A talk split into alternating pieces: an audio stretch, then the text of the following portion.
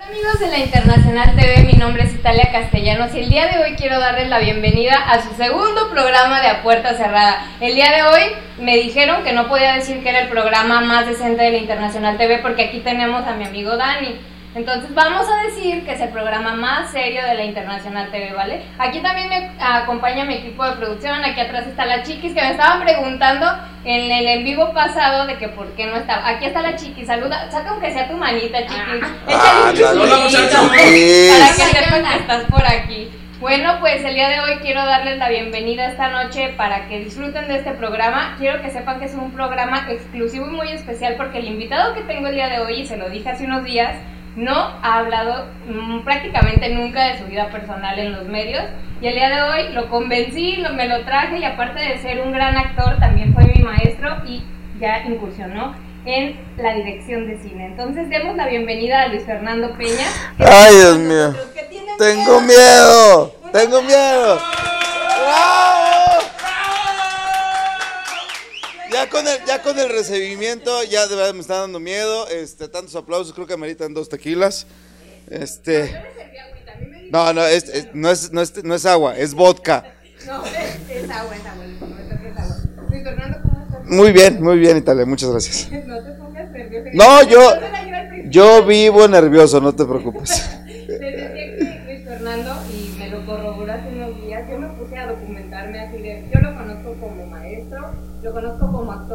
pero no mucho de su vida personal, no se hable mucho en los medios de comunicación tampoco. Lo convencí para que el día de hoy nos diera una entrevista exclusiva y nos hablara un poquito de su vida personal, por eso es que traía esa cara. Le enseñé unas fotografías que por ahí les vamos a poner y pues ya se Qué miedo. ¿Cómo estás? ¿Cómo te sientes en Guadalajara? Que Bien. Que hace unos días presentaste la obra de Cacha acá. Bien, muy bien, feliz, nos fue muy bien. Este, la verdad es que siempre volver a Guadalajara, que es una tierra que, que- que quiero muchísimo, me pone muy, muy contento. Aparte eres chiva. Oye, Eres chiva como...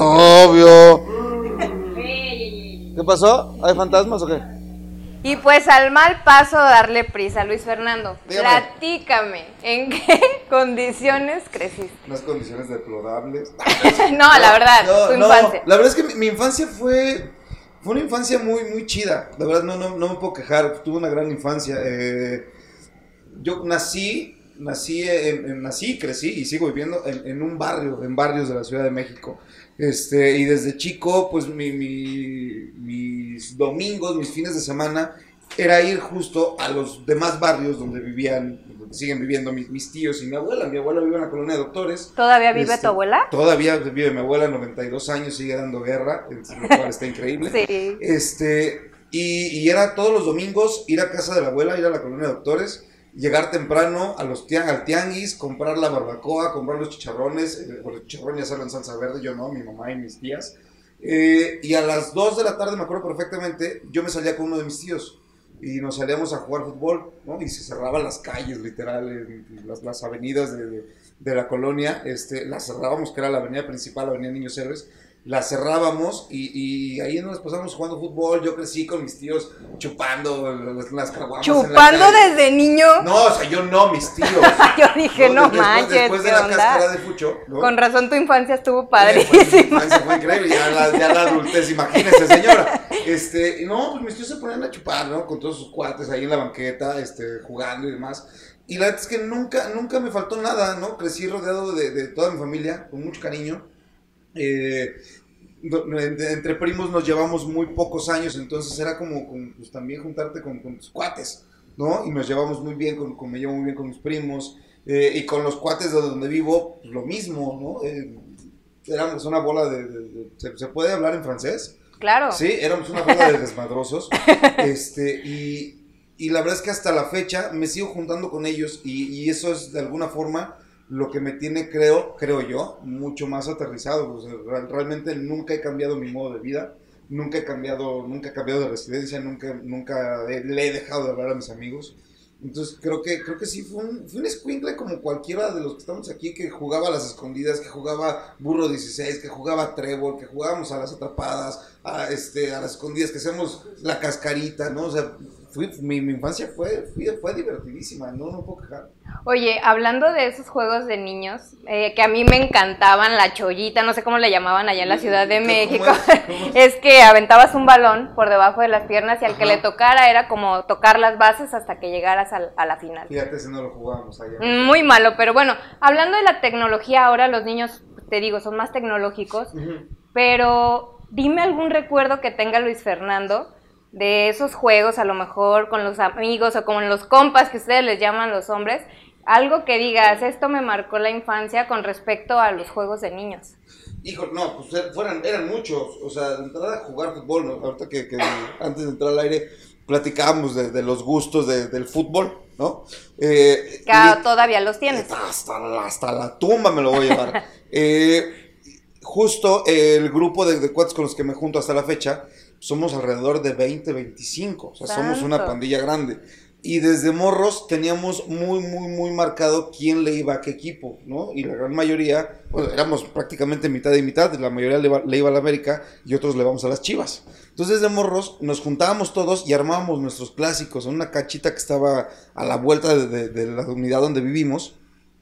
Eh, armábamos nuestros clásicos, entonces juntábamos nuestro, nuestro dinero, comprábamos costales, los, los cosíamos y eran las redes de la canchita, ¿no?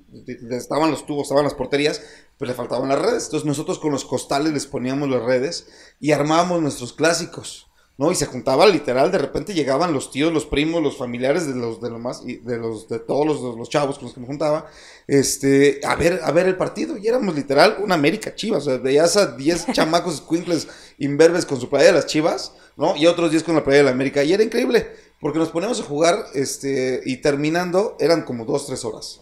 Y terminando, pues no faltaba la mamá que decía, pásenle a la casa, ¿no? Entonces nos, invitaban que la carne asada y demás. Ese tipo de cosas creo que terminaron de unirnos más a nosotros como, como, como cuates. ¿eh? jugar de pronto una, una cosa como policías y ladrones que lo fuimos transgiversando un poco cuando vas creciendo, pues ya nada más agarrar, pues como que te da flojera, ¿no? Entonces agar eh, eh, le llamábamos, vamos a jugar a las madrizas. ¿No? O sea, como. al que agarraran, pues lo, nos lo tundíamos, Literal. A patadones, a zapes, a todo. Y era bien bonito. De verdad es que nos divertíamos mucho. Mucho, mucho, mucho, mucho. Oye, hablando de la convivencia que dices que tenían en el barrio y todo el rollo, a mí me gustaría saber más bien la convivencia, cómo era con tus padres. O sea, tus papás decían, Luis Fernando es un dolor de cabeza o Luis Fernando ya estás en la calle. Yo fui un dolor de kiwis. Literal. Y hasta la fecha lo sigo siendo. Mira, yo con mi papá conviví muy poco. Mi papá, este, pues por razones que desconozco y seguramente le corresponden más a mi mamá y a él en su momento, este, ya no explicarme, ¿no? Porque ya no está ninguno de los dos. Pero pues eran cosas de ellos, a mí no me importaba. Mi papá se fue cuando yo tenía seis años. Entonces ya conviví un poco con él. Sí, sí, se fue, se fue cuando estaba muy chavo. Eh, no conviví mucho con él, pero tengo buenos recuerdos, muy buenos recuerdos del viejo, este, y, los guardo con, mucho cariño y respeto. No, creo que gracias a mi mamá eh, no crecí con rencor hacia él. No entendí que por razones ajenas a mí él se fue y eran cosas que a mí no tenían por qué afectarme en el crecimiento. Si de pronto crecer con, con, la, con la falta de una figura paterna, eh, Probablemente, pero pues estaba mi hermano, que me lleva 11 años, estaban mis cuatro tíos, eh, que, siempre fungieron como, como papá. Entonces, la relación con mi mamá, que, que hizo también la, del papel de papá, era, era increíble. O sea, mi, mi jefa, doña Susana, que, que, esté donde esté, seguramente va a estar retorciéndose ahorita de, la cosa que, que, creó como hijo, este, me llevaba muy bien con ella, sí era un dolor de cabeza yo hacía un dolor de cabeza. Mi mamá trabajaba, trabajó en un gobierno mucho tiempo. Claro. Y en una, en una de las dos dependencias, en la Secretaría de la Reforma Agraria, ya desaparecida, este, eh, mi mamá trabajaba como jefa de almacén. Y una vez, eh, pues yo era piromaníaco de niño. Ay, no manches. ¿Cómo conseguías esas cosas? Era piromaníaco de niño, era piromaníaco, ¿no? Me robaba los encendedores y los cerillos y me gustaba ver cómo, cómo prendía el fuego. O sea, ¿te los vendían en la tienda o literal te los robaba? No, yo me los clavaba de la cocina. Dios santo. No, pues sí, ibas a la, a la casa de la abuela y de, hay un encendedor, ah, pues presta. ¿No? Qué y, y, me gustaba mucho prender papel y prender cosas. Era, sí, era piromaníaco. Y, y una vez en el almacén de la secretaría, este, pues el niño se le hizo fácil prender un mechudo de estos que utilizan para trapear. ¿no? Pues está hablando que el niño tenía ocho años, Ay, ¿no? Luis. Y este, sí era como Daniel el travieso un poco. Demasiado yo. Sí, y, y dije, ah, pues qué padre se ve. Dije, ah, chido, ya, me aburrió, me di media vuelta. Y como a los 10 minutos empezaron a sonar las alarmas del edificio y evacuaron el edificio, este, porque el almacén se estaba prendiendo, literal, eh, y esa es- fue culpa mía. Pues ya te imaginarás el dolor de cabeza que era para mi mamá. Oye, pero eras dolor de cabeza en lo travieso, pero también en la escuela eras como el coco de la mamá, o sea, que te decía, niño, el reporte, o sea, ¿cómo no, era la fui, cosa? fui- no, no me, no me jacto de ser un gran estudiante, porque no lo fui, nunca fui de 10, ni exentos, ni, creo que la calificación más alta que tuve fue 8, 8, 5, ¿no? Pero nunca bajé de, de, de- de 7, me gustaba estudiar, ya no, la neta, este, me gustaba, me gustaba estudiar, había materias que eran mi coco, como todos, eh, las matemáticas nunca fue lo mío, este, pero sí, sí tocaba historia, sí tocaba geografía, eh, creo que sí me- me- me enfocaba mucho, me gusta mucho la historia, entonces me, me dedicaba a esas, a esas materias. Nunca fui un, un- un mal estudiante, fui muy, muy, muy, muy, muy reportado porque me gustaba pues, pues, echar mucho desmadre en la escuela, entonces eh, pues sí, me llevaba varios reportes, entonces mi jefa de repente llegaba mínimo dos, tres veces a la, semana a, a la escuela por reportes. Nunca me suspendieron, nunca me expulsaron, pero sí era de reportes, de- de bastantes reportes a la semana. También llevabas allá tus, ah, ¿cómo decirlo? Tus traumas piromaníacos a la escuela. No, porque cuando, por ejemplo, en la secundaria ya no, ya no era el piromaníaco. Ya se me fueron, se me fue como el gusto por el fuego, me sigue gustando, me llama mucho la atención, se me hace algo muy interesante, eh, muy místico, pero bueno, es otra cosa. Este, en la secundaria no, ya no, me empezaron a gustar otro tipo de cosas, Ah, no necesariamente el juego. Este, la- las latiñas, por supuesto, Claro. y es cuando le pierdes el gusto a otras cosas, ¿sí o no, muchachos? Sí, Y, y le agarras el gustote. A ver, tranquilo, Este, tranquilo. No, no, yo nada más a, a otras, o llevar chocolates, flores. No sé qué estés pensando Ah, no, tú. No, tal. no, está bien. Y este. Pero no, fíjate que no. de- de- en la secundaria fui. Creo que fue. Tuvo mucho que ver el, el cómo era yo fuera de la escuela, cómo era con mis cuates. Me gustaba mucho el graffiti, me gustaba mucho el, el skate, eh, me gustaba mucho dibujar. Entonces, eso de alguna forma pues fue afectando mi, mi, mi desempeño estudiantil, por decirlo de alguna manera. Oye, antes de pasar a la adolescencia, porque la adolescencia fue una etapa Uy, clave no, para ti en la cuestión actoral.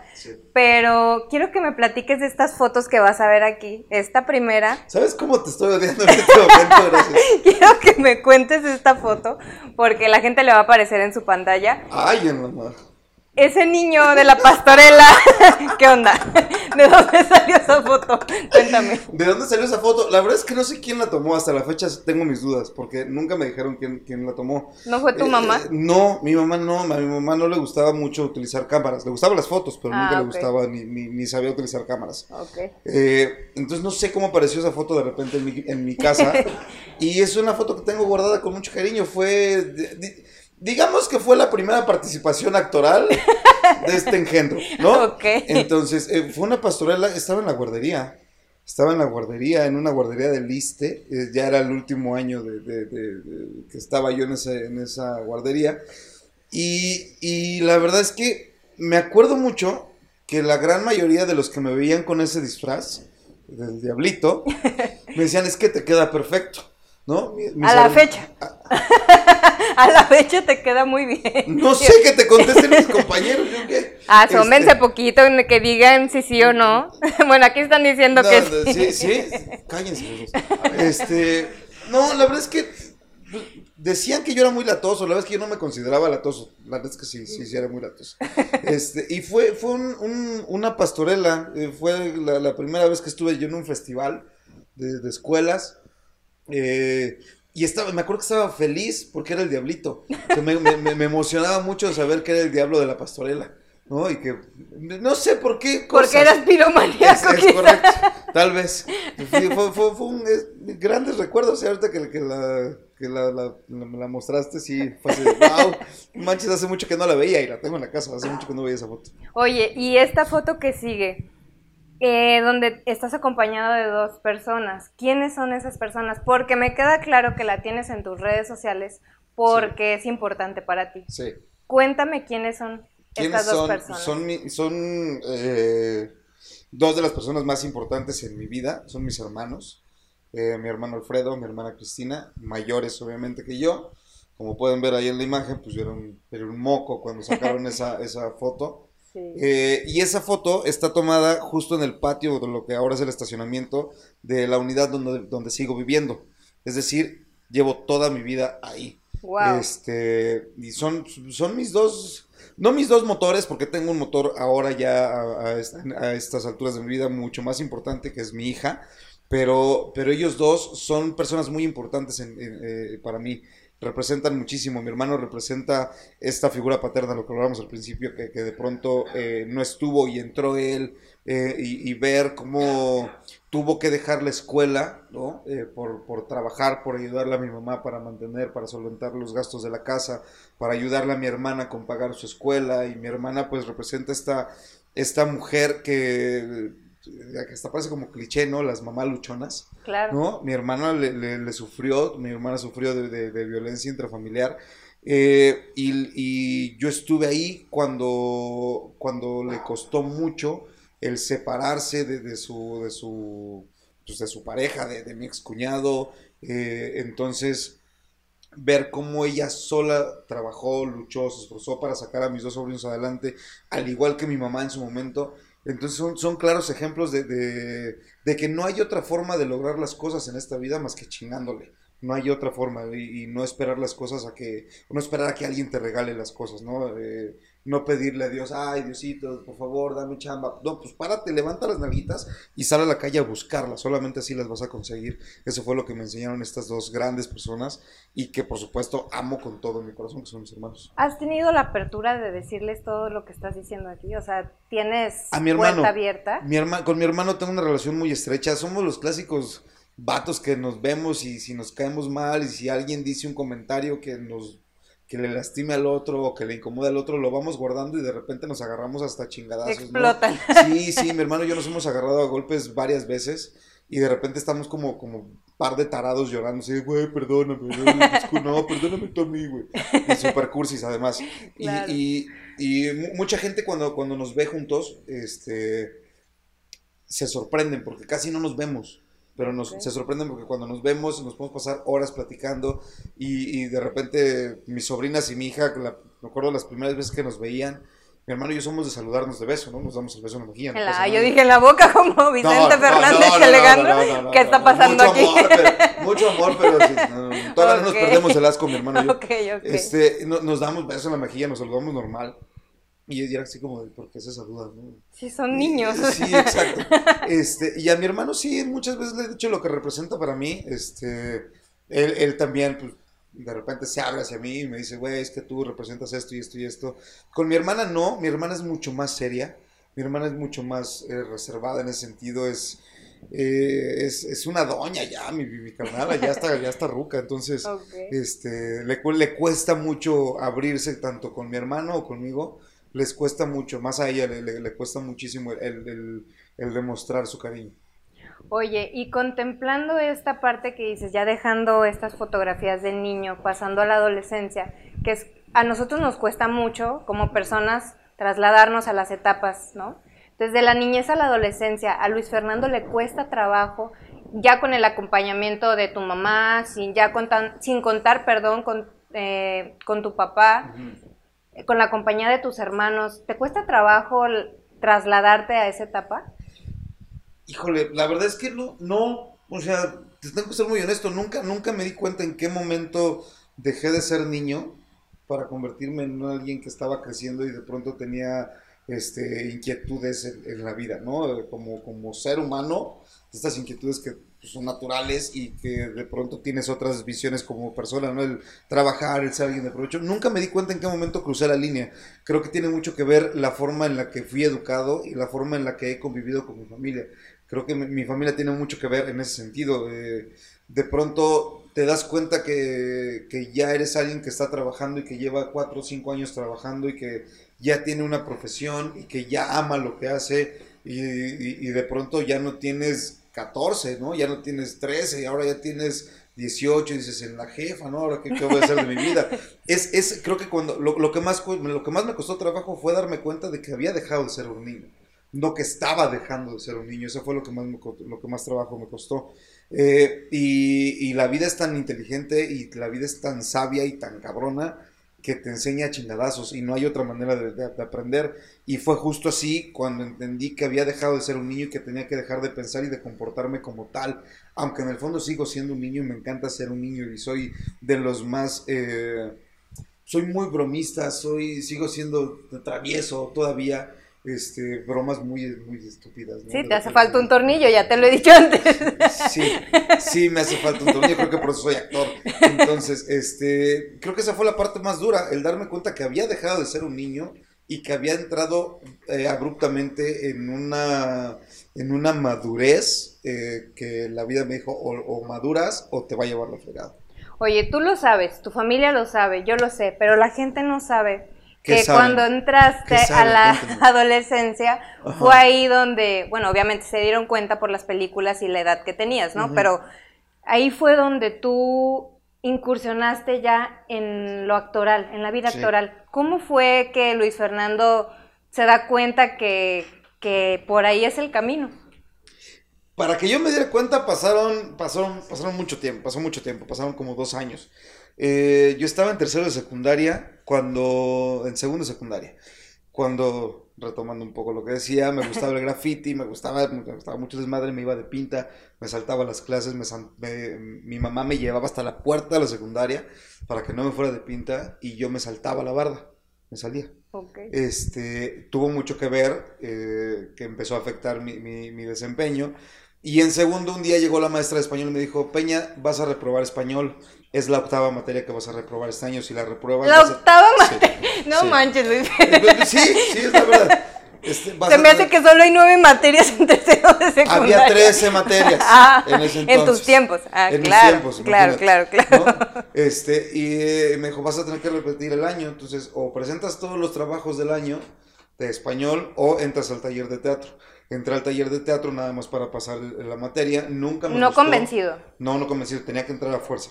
Eh, me gustaba entrar porque teníamos exentas las demás materias, porque estábamos ensayando, ¿no? O leyendo y demás. Pero fue hasta eh, cuando termino la secundaria que me, me, en este ciclo, en este ciclo vacacional entre la secundaria y el bachillerato, mi mamá me mete a un taller de, de actuación, de teatro, eh, en la Secretaría de Gobernación, que nada más lo impartían para los hijos de los empleados y para los empleados. Okay. Fue ahí donde conozco al que terminó siendo mi maestro, al maestro Jorge Correa, y él es el que realmente me, me, enseña lo que era el teatro real, ¿no? No, no de jugar en la escuela a, hacer teatro y a, y a, y, a, y, a, y hacerte pato, la neta, ¿no? Porque era eso. sí. Acá no, acá me presentan, lo que, me acuerdo que lo, lo, lo, primero que leí fue Pedro Páramo, de Juan Rulfo. Y después de eso me enamoré del chingado teatro. No pude pensar en otra cosa, me empezó a gustar, me empecé a preparar. Y, y fue hasta que después de hacer muchas obras para... Eh, empecé haciendo teatro penitenciario nos íbamos a, las, a los reclusorios a dar funciones eh, de, de, de, de, justo de, Pedro Páramo, de, del Llano en Llamas, del Machete, de, muchos textos de, la literatura mexicana. Este, después de todo eso, llega la invitación para yo hacer un casting para una película que se llama Un Embrujo. Me manda mi maestro con Alejandro Reza, director de casting. Pasaron como cuatro meses, yo entro al bachilleres y de repente me hablan, pues, ¿sabes qué? Te quedaste en la película me voy a, a, Campeche, que es donde se filmó la película, y justo cuando llego a la locación yo no había entendido lo que estaba pasando en mi vida. Eh, dije, ah, pues va a, ser, va a ser padrísimo una película y cómo se hace, no, no tenía ni idea. Y cuando llego a la locación y veo el circo completo, no, pero el circo completo, esto fue en el 98, cuando se, se filmaba todavía con películas, de, con cámaras de para 35 milímetros, que eran unos monstruos inmensos, uh -huh. y empiezo a ver las cámaras y empiezo a ver todo lo que necesitaba una cámara por, para poder filmar, todo lo que necesitabas de las luces, el vestuario, el maquillaje, fue así de wow, ¿y esto para un minuto? ¿Es en serio? Fue donde me empecé a enamorar de, de, de este, de este medio, y cuando realmente termino decidiendo que esto es lo, a lo que me quiero dedicar el resto de mi vida, fue cuando pisé el set por primera vez, y la que me recibió fue la maestra Blanca Guerra. ¿no? Cuando, cuando veo a Blanca y dije, wow, es la, es la señora que mi mamá ve en las novelas, dije, no, pues qué chingón, ¿no? Y fue cuando dije, wow, quiero hacer esto el resto de mi vida. Oye, y en ese, pues ahora sí que en ese shock de que ya dices, wow, ya, no es el teatro, ya es película, ya voy a salir a cuadro, ¿no te llenaste de miedos o te fuiste como dice la gente, como hilo de media? Yo me fui como hilo de media, la verdad es que eh, en este, estaba tan ignorante realmente de, lo que estaba haciendo, no tenía, para que me entiendas, el nivel de ignorancia que tenía. De verdad, de verdad. mi primer día de, filmación, después de conocer a la maestra Blanca eh, y, de, y, de, trabajar, de repente llegan dos personas, una cosa de este tamaño que es de aquí, de Guadalajara, este, y, y Berta Navarro, y me refiero a, la persona que llegó de este tamaño, era, Guillermo del Toro, que eran los productores de la película. Me los presentan y yo así de, ah, ¿qué onda? Y me fui. ¿no? O sea, no, nunca le di el peso a las dos personas que me No tenía ni idea de quién era Guillermo del Toro. Después empecé a preguntar conforme pasó el tiempo y dije, en la madre. O sea, Guillermo del Toro fue el que... Jesús. ¿no? O sea, no tenía ni idea de lo que estaba haciendo. Entonces, el, el tener miedos, no, yo lo estaba viendo como una gran experiencia. Y así es como veo cada uno de los proyectos que hago. Entonces, el trabajar, el prepararte, el tal Está, por supuesto, pero el verlo como una gran experiencia y dejarme llevar sin miedos ni nada es algo que trato de hacer en cada uno de los proyectos. Mucha gente te pregunta, ya acercándonos al 98, que dice que ya más cerca al 2001, que fueron cuando hiciste estas grandes películas como Perfume de Violetas. perfume de Violentas. sí, estaba muy buena la película, la verdad a mí me encantó. Gracias. Pero la gente te pregunta mucho sobre eso. Yo quisiera que me hablaras brevemente porque en este programa no hablamos tanto de eh, su profesión, sino de ustedes del corazón. Entonces, a mí me gustaría que me dijeras qué te dejó estas tres películas. Eh, Perfume de Violetas en 2001, De la calle en 2001 y Amarte duele. O sea, no nada más la fama del personaje de Luis Fernando. ¿Qué le dejó a Luis Fernando en el corazón para decir, ya, o sea, de aquí ya no me importa ser famoso, me interesa salir adelante como actor. Híjole, lo, lo, lo, dices bien, me dejan muchas cosas, como persona me dejan muchas cosas. Eh, cada una llega en un momento muy, muy específico en mi vida personal y las tengo muy bien marcadas y muy bien definidas. Hace rato hablaba de mi hermana, que mi hermana sufrió de violencia intrafamiliar. Eh, justo a ella le, estaba sucediendo todo esto ya en un en un nivel bastante elevado, a tal grado que pues, un día mi hermano y yo tuvimos que entrarle al quite, ¿no? Eh, para, darle en la madre a mi cuñado. Es, no, sí, la verdad, y sacarlo de ¡Vamos, cabrón! Este, Ay, para eso sí aplaudes, Dani. O sea, todo el programa calladito, nomás dijo fregadazos y ya. Este, y justo cuando estábamos, cuando, cuando esto pasaba en, el entorno familiar, a mí me hablan para hacer una película como Perfume de Violetas violenta con esta parte de violencia hacia la mujer, ¿no? De violaciones, este, agresiones físicas. Entonces, el, el, de pronto empezar a atar cabos de lo personal a lo profesional me empezó a pegar mucho, me, marcó mucho Perfume de Violetas, que seguramente mucha gente la habrá visto y muchísima más no. Eh, pero es una película que, yo quiero mucho porque me marcó eh, eh, la parte y me costó mucho trabajo el poder quitarme al, Luis que, que, pues cuida y protege a la mujer, porque así fui criado, fui criado por, por prácticamente puras mujeres a pesar de que estaban mis tíos. Mi abuela, pues, una señora que, merece todo mi amor y todo mi respeto, mi abuela, mi mamá, mi, mi, mi, hermana, mis primas, mis tías, éramos, vivíamos en un matriarcado, sí, de pronto los hombres, pero pues las que decidían qué es lo que se hace son las viejas, ¿no? Entonces mi jefa decía, te paras a las 6 de la mañana, a las 5 con 50 ya estabas arriba porque llegaba el chanclazo a las 6, ¿no? Este, entonces darme cuenta de, de lo que yo estaba contando, que de alguna forma estaba contando parte de mi vida, con una película como Perfume de Violetas y parte de la historia y de la vida de mi hermana ahí plasmadas, aunque no sea directamente, eh, me, marcó muchísimo. Me deja, me deja un, me deja muchos sinsabores, más que dulces, me deja muchos sinsabores. Saber que, vivimos en una sociedad machista, que todos los días eh, y que desgraciadamente de, de, ese, entonces a la fecha se incrementa no nada más ya la violencia, sino abusos, violaciones, desapariciones, eh, homicidios, bueno, feminicidios. Eh, creo que desafortunadamente vivimos en un país con una cultura machista que va a ser muy difícil de erradicar eh, por la misma cultura que tenemos. de la calle, de la calle eh, pues, llega en un momento también donde a mí, yo como, como, como chavo, eh, como, como niño todavía, pues tenía, sí, tenía 16, 17, estaba en esta adolescencia eh, de pronto pues vives en, el barrio y ves chavos que viven en la calle, ¿no? Eh, y de pronto eh, pues, te ofrecen que la mona, y dices, no, gracias. Entonces, ver cómo amigos tuyos que iban contigo en la secundaria dejan de ir a la secundaria y de repente te los encuentras en las calles hasta las manitas, Se pierden en el camino. Y dices, wow. Entonces, em, justo termina Perfume de Violetas. A los 15 días empezamos a trabajar de, la calle. Eh, y, algo que me marcó mucho y que muy poca gente sabe es, nosotros hicimos un taller con los chavos de la calle, los que salen en la película. Días después de, estar, de haber empezado ese taller, llega un, güey que pues, nadie conocía y, se integra a la, familia de estos chavos de la calle. Y era, un, y era un cuate que había estudiado conmigo en la primaria. Entonces, verlo ahí y ver la situación la, de calle en la que ya vivía, que ya no tenía casa, que había preferido salirse de su casa porque prefería vivir, vivir ahí a ser violado por su papá. Si era así como de, wow, no darte cuenta de estas historias eh, y darme cuenta de que él había estado conmigo y había compartido parte de su vida conmigo en, algún momento y que ahora yo tenía que contarla también. Creo que siempre ha habido estos momentos como que la, la vida te va poniendo los proyectos indicados en el momento justo.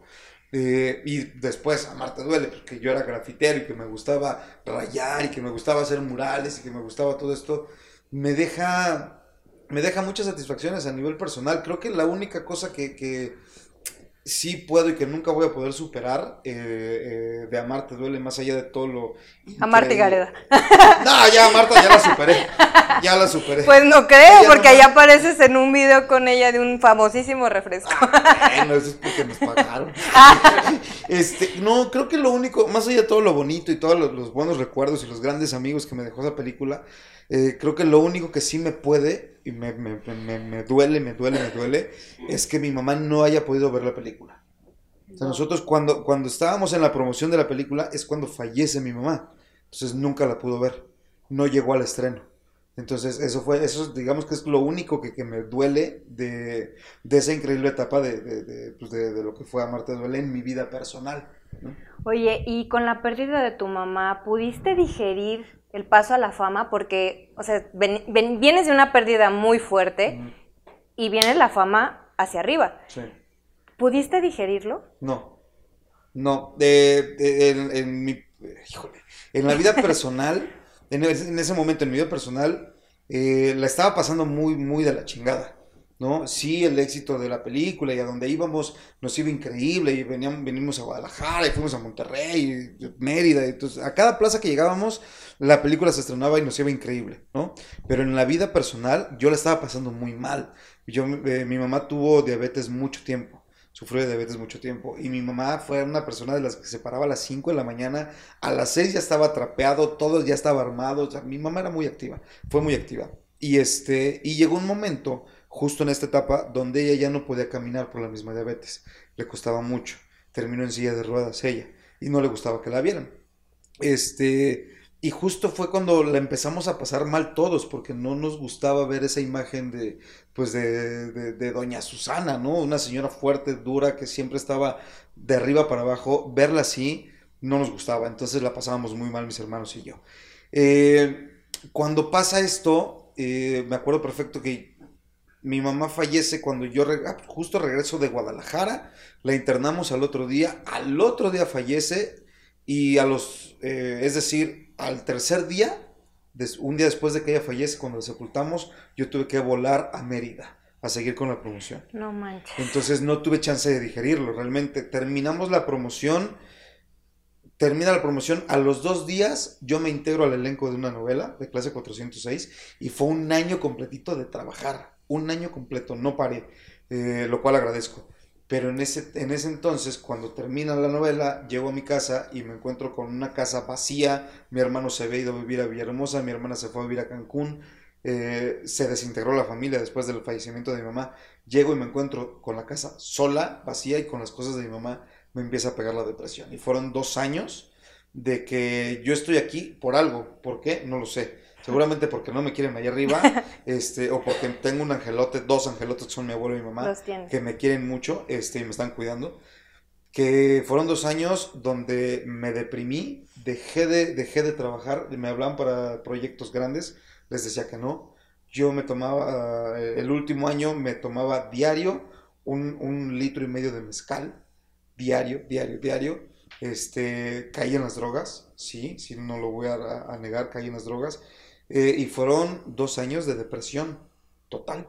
Hasta que un día eh, me hablaron de, de, Televisa y me dijeron, oye, tienes que irte a, Venezuela porque es por contrato y vas a hacer promoción de... ¿Ya habías firmado exclusividad con Televisa? Ya, eh, y, y, me dijo, te vas, a, te, vas a Venezuela porque la novela se estrena ya y tienes que ir sí o sí. Pues va, órale, me voy, este, ok, perfecto te van a pagar tanto porque va a ser una semana de promoción y te regresas. Ah, ok, buenísimo. Aproveché ese dinero que me pagaron eh, y en esa semana me di a la tarea de buscar, me hice muy amigo del chofer que traíamos, me hice muy amigo de él y me di a la tarea de buscar un, pues una clínica de desintoxicación. Y en lugar de una semana me quedé, me quedé dos meses en Venezuela, que eso muy, muy poca gente sabe. Me quedé dos meses en Venezuela desintoxicándome. Eh, pues limpiándome y cuando regresé, pues fue a picar piedra de cero, otra vez, empezar completamente una vida, eh, aceptar lo que me había pasado con, con, el fallecimiento de mi mamá, aceptar que ya no estaba, aceptar que iba a ser muy difícil porque yo era el, no es que fuera el consentido, pero era el más chico y de alguna forma pues tienes más protecciones, ¿no? Aunque mi jefa era una canija y me decía, no, ¿te ¿quieres? Órale, chingale, ¿no? Entonces me costó, me costó mucho trabajo, mucho, mucho trabajo. Ya no hablemos del regresar al medio. Me costó mucho trabajo el poder salir a la calle eh, y no tomar una gota de alcohol. No probar otra vez una droga. Me costó muchísimo trabajo. ¿Qué te llenó de esos para decir, ya no voy a tomar, ya no voy a probar absolutamente nada de drogas? ¿Qué es lo que, pues no es, o sea, lo cuentas fácil, pero qué es lo que dijo, o sea, pasó por Luis Fernando para decir ya no más. Una llamada de un, de un, de un guionista y de un director bastante famosos, muy, muy, muy famosos ganadores del Oscar. Este, me hablaron para hacer un casting, les dije no, no quiero. Me habló el director de casting, no, no quiero, no quiero y no quiero, no quiero, y de ahí nadie me sacó. Este, pasaron como una semana y el día que yo entiendo que necesitaba salir adelante por mí, ya no, ya no por, por ya no por nadie más, sino estaba solo, ¿no? Necesitaba salir adelante por mí mismo. Fue el día que me habló Guillermo Arriaga para decirme, Luis, ¿cómo que no quieres? Dije, no, no quiero estar en tu película. Oye, pero no, no quiero. Ok, está bien, pues habla con el negro. Me habló, me habló el negro, eh, González Iñárritu. Exactamente fue la misma pregunta. ¿No quieres estar en la película? Le dije, no, no quiero estar en la película. Estoy tan mal psicológicamente y físicamente que no puedo. Que no puedo y te voy a quedar mal. Cuando colgué me di cuenta de lo que había hecho y dije, ¡zas! sí necesito ayuda.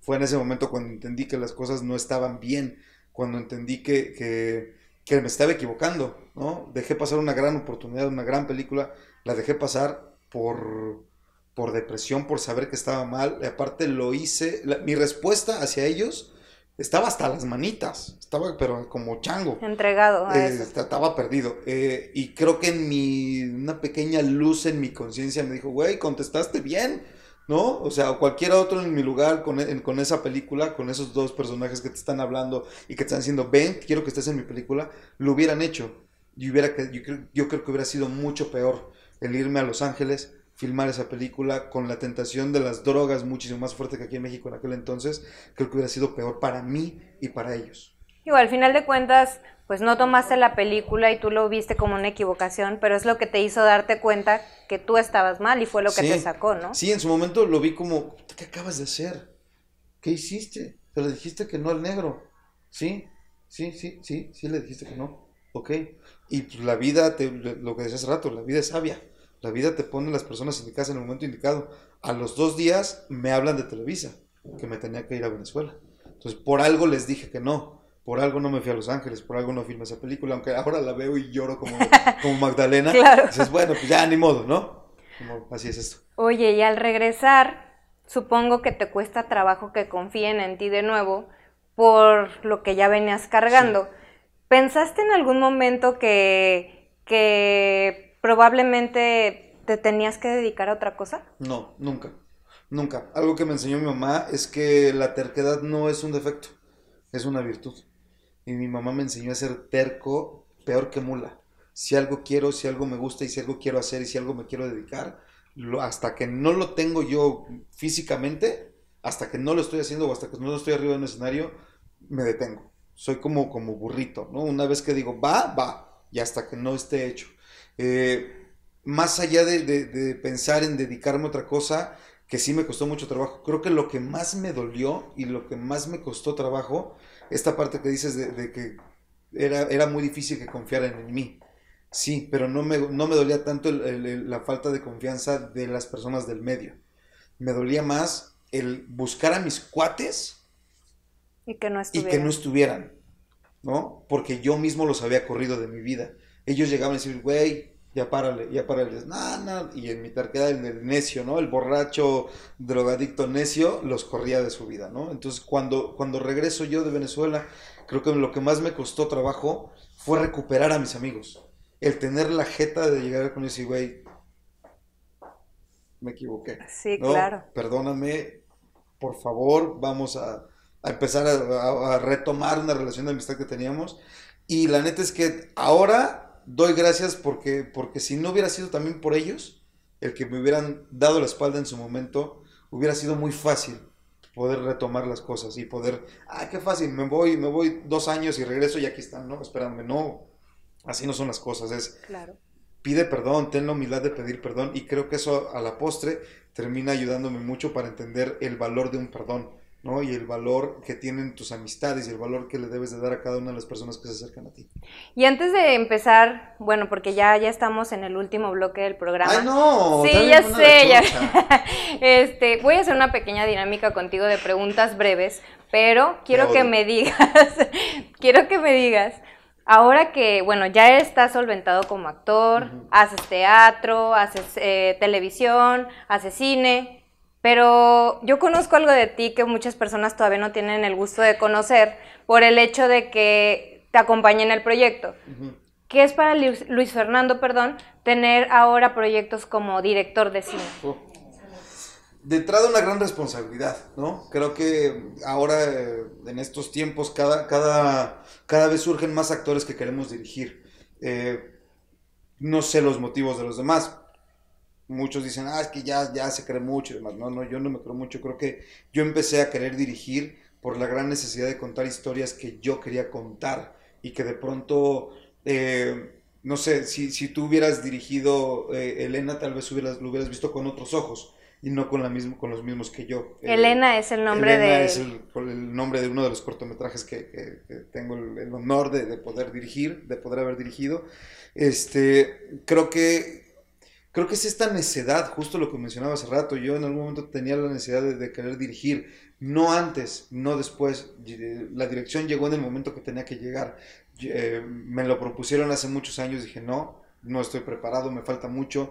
Este, y creo que este cortometraje, más allá de significar mucho en lo profesional, significa mucho en lo personal. Es un pequeño homenaje para mí, para todos aquellos viejos que ya no están con nosotros. Tiene representa mucho, más, más que en lo profesional, en lo personal.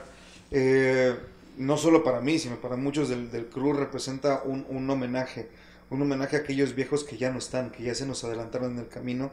Eh, es un homenaje para todos aquellos viejos que están olvidados en los, en los asilos, para todos aquellos viejos que, de pronto generaciones como la nuestra o unas más abajo, no les damos ni, ni, les, ni les demostramos el respeto que se merecen. ¿no? Creo que nos hemos olvidado. Paradójicamente habla sobre el Alzheimer y a estas, estas generaciones se les ha olvidado lo importante que son los viejos para nosotros. Creo que sin ellos simplemente ninguno de los que estamos en, esta, en este foro estaría aquí. Eh, es, eso, es, un homenaje, por supuesto, mi abuela, mi abuelo, mis abuelos que en paz descansa, porque mi abuela fue canija, tuvo dos maridos. Este, es un, es un, Elena es un homenaje para ellos tres, ¿no? Para muchos abuelos que, son cercanos a mí y que ya no están, ¿no? Es un homenaje para todos ellos, creo que eh, era necesario contar esta historia justo por esto, por, por la visión que, que tenía yo de Elena y por lo que representan los viejos para mí. Wow, pues yo no había escuchado esto del señor director, pero me deja todavía más impresionada sobre su trabajo. ¿Dónde vamos a poder ver Elena y también tienes un documental? Sí, eh, bueno, Elena lo, lo, podremos ver eh, a partir de ahora ya, en diciembre, empieza la, corrida oficial de, de, festivales, empezamos con el Festival Internacional de Cine de Zacatecas, eh, ya estamos inscritos en el Festival de Cine Internacional de Cine de Guadalajara para el próximo año, Morelia, Guanajuato, lo único que estamos esperando de estos tres, que son los más importantes en, México, más allá de estar inscritos, es el, es el aviso de que estamos, fuimos seleccionados valga la redundancia, en la selección oficial, en competencia oficial, para poder competir entonces por un, por uno, por un premio ya en forma. Es lo único que estamos esperando, pero ya está la inscripción. Eh, la idea es subirlo a, a, YouTube, más allá de que lo podamos exhibir en festivales, la idea es subirlo a YouTube y que el mayor número de gente lo pueda ver. De pronto ver un cortometraje es complicado en México. Si no es en la Cineteca, eh, es, es, en algún festival de cortometrajes y si no, pues, se pierde. Entonces la idea es poderlo subir a, a YouTube eh, a diferencia del documental, un documental sobre bomberos que se llama X11, que es un homenaje para todos los, aquellos bomberos que, que dieron su vida eh, y que nació la idea después de los sismos del 19 de septiembre, hace dos años. Eh, y después de convivir con ellos y de estar levantando piedra a piedra, codo a codo con ellos, surgió la idea de, hacerles este homenaje y que creció y que de pronto nos dimos cuenta de los grandes seres humanos que son dentro y fuera de la estación. Este documental estará eh, eh, igual en festivales a partir del próximo año. Y si las cosas se van dando y se cuadran como está todo planeado, la idea es que a partir de marzo podamos verlo en alguna plataforma, ya sea Netflix, ya sea Amazon, ya sea eh, en alguna de estas plataformas donde se pueden ver eh, este tipo de documentales. Muy bien, y para cerrar este programa, aquí tengo las preguntas matonas, no te creas, ya te maté mucho creo que durante la entrevista. Como ya sabes, el programa se llama Puerta Cerrada y a Puerta Cerrada se va a quedar obviamente con las muchas personas que se van a dar cita a este en vivo. A ver. Tengo algunas preguntitas aquí, vamos a sacar tres y te digo, van a ser breves para cerrar el programa con todo y que nos digas algunas cosas que a lo mejor no sabemos, algunas cosas que ni tú te has preguntado. ¿Qué te parece? Va. Tú las vas a escoger. Yo nada más te acerco la bolita. Venga. Ay, ya, a ver. Relájate, ya se va a acabar esta entrevista. Bendito Dios. Tu peor oso en la actuación. sí lo tuviste. No digas que no, no lo pienses tanto. Es que he tenido varios. He tenido varios. Y mi peor oso en la actuación. Híjole, creo que mi peor oso en la actuación. Mi peor oso en la actuación. ¿Cuál fue? ¿Cuál fue? Este. Creo que lo peor que me pudo haber pasado fue quedarme callado en pleno escenario. Estábamos haciendo 12 hombres en pugna. Teatro. Eh, se justifica un poco, ¿no? Digo, tenía al maestro Héctor Suárez, al maestro Becerril, al maestro este, Changuerotti, puros, puros chavos que estaban pidiendo oportunidad. Personalidades. Este, fue quedarme callado y, que todos, todo el elenco, se quedara callado, esperando a que retomara yo el texto. No, ninguno entró a salvarme y fueron, no fue mucho, fueron como 5, 10 segundos. Eh, que seguramente para los que entendemos esto fue una eternidad en el escenario.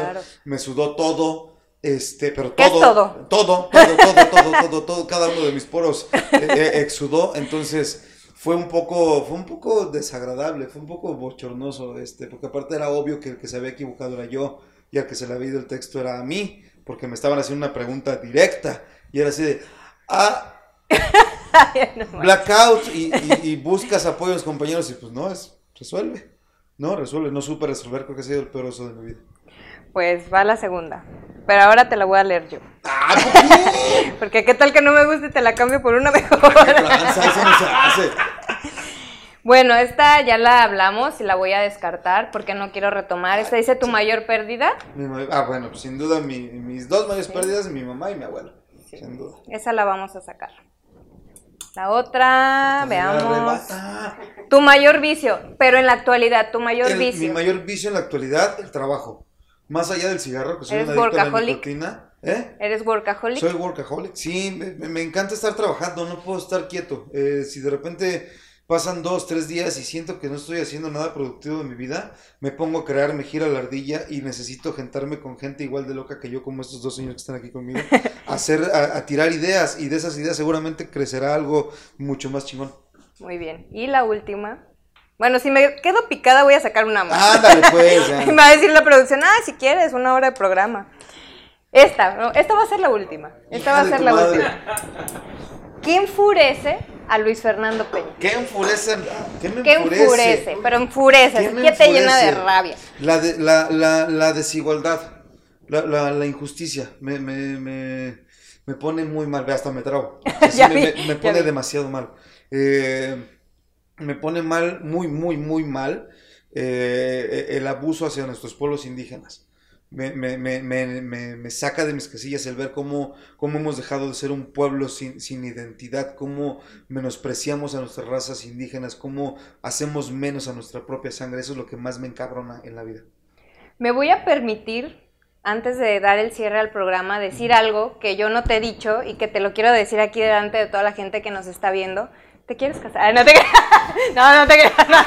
Luis Fernando, sí, acepto. Iba a decir algo, iba a decir algo, pero iba a sonar muy feo. No, no, no, lo, no lo digas, no lo digas. ¿Y el anillo? ¡Eh! ¡No! ¿El anillo Cállense. Qué vulgar. Ese programa es el más serio y decente. No, no cuando uno ofrece matrimonio o, pide matrimonio tiene que otorgar una sortija. Ay, qué ah, bárbaro. No sé, ¿ves? No sé en qué estás pensando tú. no, quiero decirte algo de verdad y siendo la gente testigo de todo esto. Yo te admiro desde, pues desde Perfume de Violetas, porque fue la primera película que yo tuve acercamiento con la vida actoral de Luis Fernando Peña y de la cual aprendí mucho también porque estuve pasando también por algunos momentos en la, en la adolescencia muy difíciles.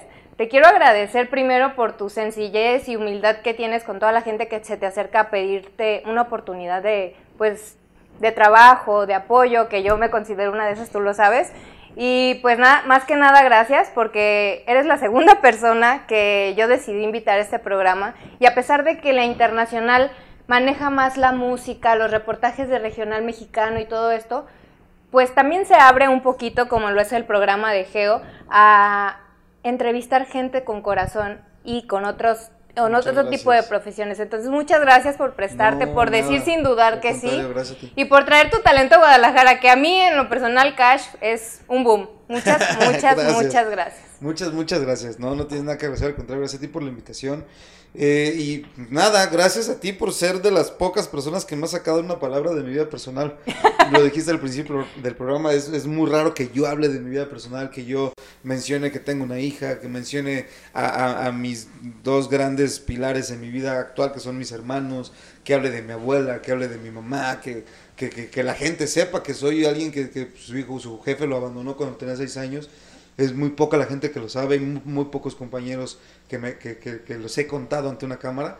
Así que pues gracias, gracias a ti por, por, por animarte, por a invitarme, por pues por esto. La, la, verdad es que sí, estuvo, estuvo padre, la pasé padre. Se te nota en la cara. Comunícaselo a tu cara. No, recordé muchas cosas muy bonitas que de pronto te, te, te, llegan y te tocan y dices, wow, qué chido, ¿no? Eh, es, es, bien bonito recordar y recordar cosas de, que, que, te han hecho crecer como persona. No sé si para bien o para mal, pero eso la, gente lo, dirá. Eh, pero que me han hecho crecer según yo, creo que es lo más bonito. Agradecida totalmente y quiero que le digas a la gente a tus redes sociales porque te digo, todavía tienes pendientes algunos proyectos que ya poco a poco vas sacando en las redes, entonces me gustaría que le compartieras a la gente tus redes sociales para que estén al pendiente de todo lo que hace Luis Fernando Piña. Pues el, el, Instagram, que es lo que más uso y con el que más contacto tengo con la gente, que es arroba Luis Fernando P P de Peña, no de otra cosa, señora. guion bajo MX. Ahí, Luis Fernando P, guion bajo MX. Pues muchas gracias de nuevo y yo espero que lo compartas con toda tu gente también para que sepan un poquito lo que traes en el corazón. Sí, claro que sí. Eso es a puerta cerrada con Italia Castellanos. Agradezco como el lunes pasado y el lunes que viene que también tenemos un gran invitado que este lo vamos a transmitir desde Mazatlán, Sinaloa, para que estén pendientes. Ay, no, aquí ya hubo problemas. Aquí sí ya hubo. ¿Qué? Yo te traje de la Ciudad de México, Guadalajara. Sí, tú te vas a Mazatlán al siguiente programa y yo aquí en el foro. Yo te mando desde la playa en el próximo programa. Yo te mando fotos, no te preocupes. Esto es a puerta cerrada con Italia Castellanos. Muchas gracias por el favor de tu atención y muchas gracias a mi gente de producción que está aquí conmigo. A ver, tenemos una llamada aquí de las personas. no tenemos líneas telefónicas, pero tenemos una llamada. De Así la le gente, decimos ahora al WhatsApp, señora.